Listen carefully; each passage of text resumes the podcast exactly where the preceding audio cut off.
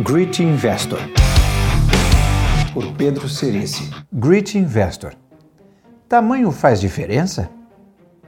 Não existe esse negócio de que é melhor aplicar em small cap, mid cap ou blue chip. Acho que quando você compra uma small cap, tudo o que você quer é que ela vire uma mid cap. E quando você compra uma mid cap, quer que ela vire uma large cap, blue chip.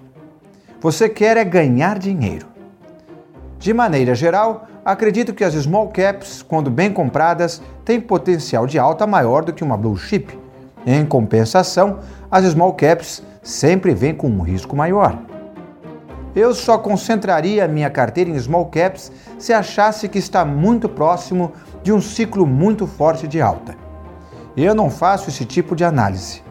Meu processo não começa por eu vou comprar small caps ou eu vou comprar mid caps ou ainda vou comprar blue chips.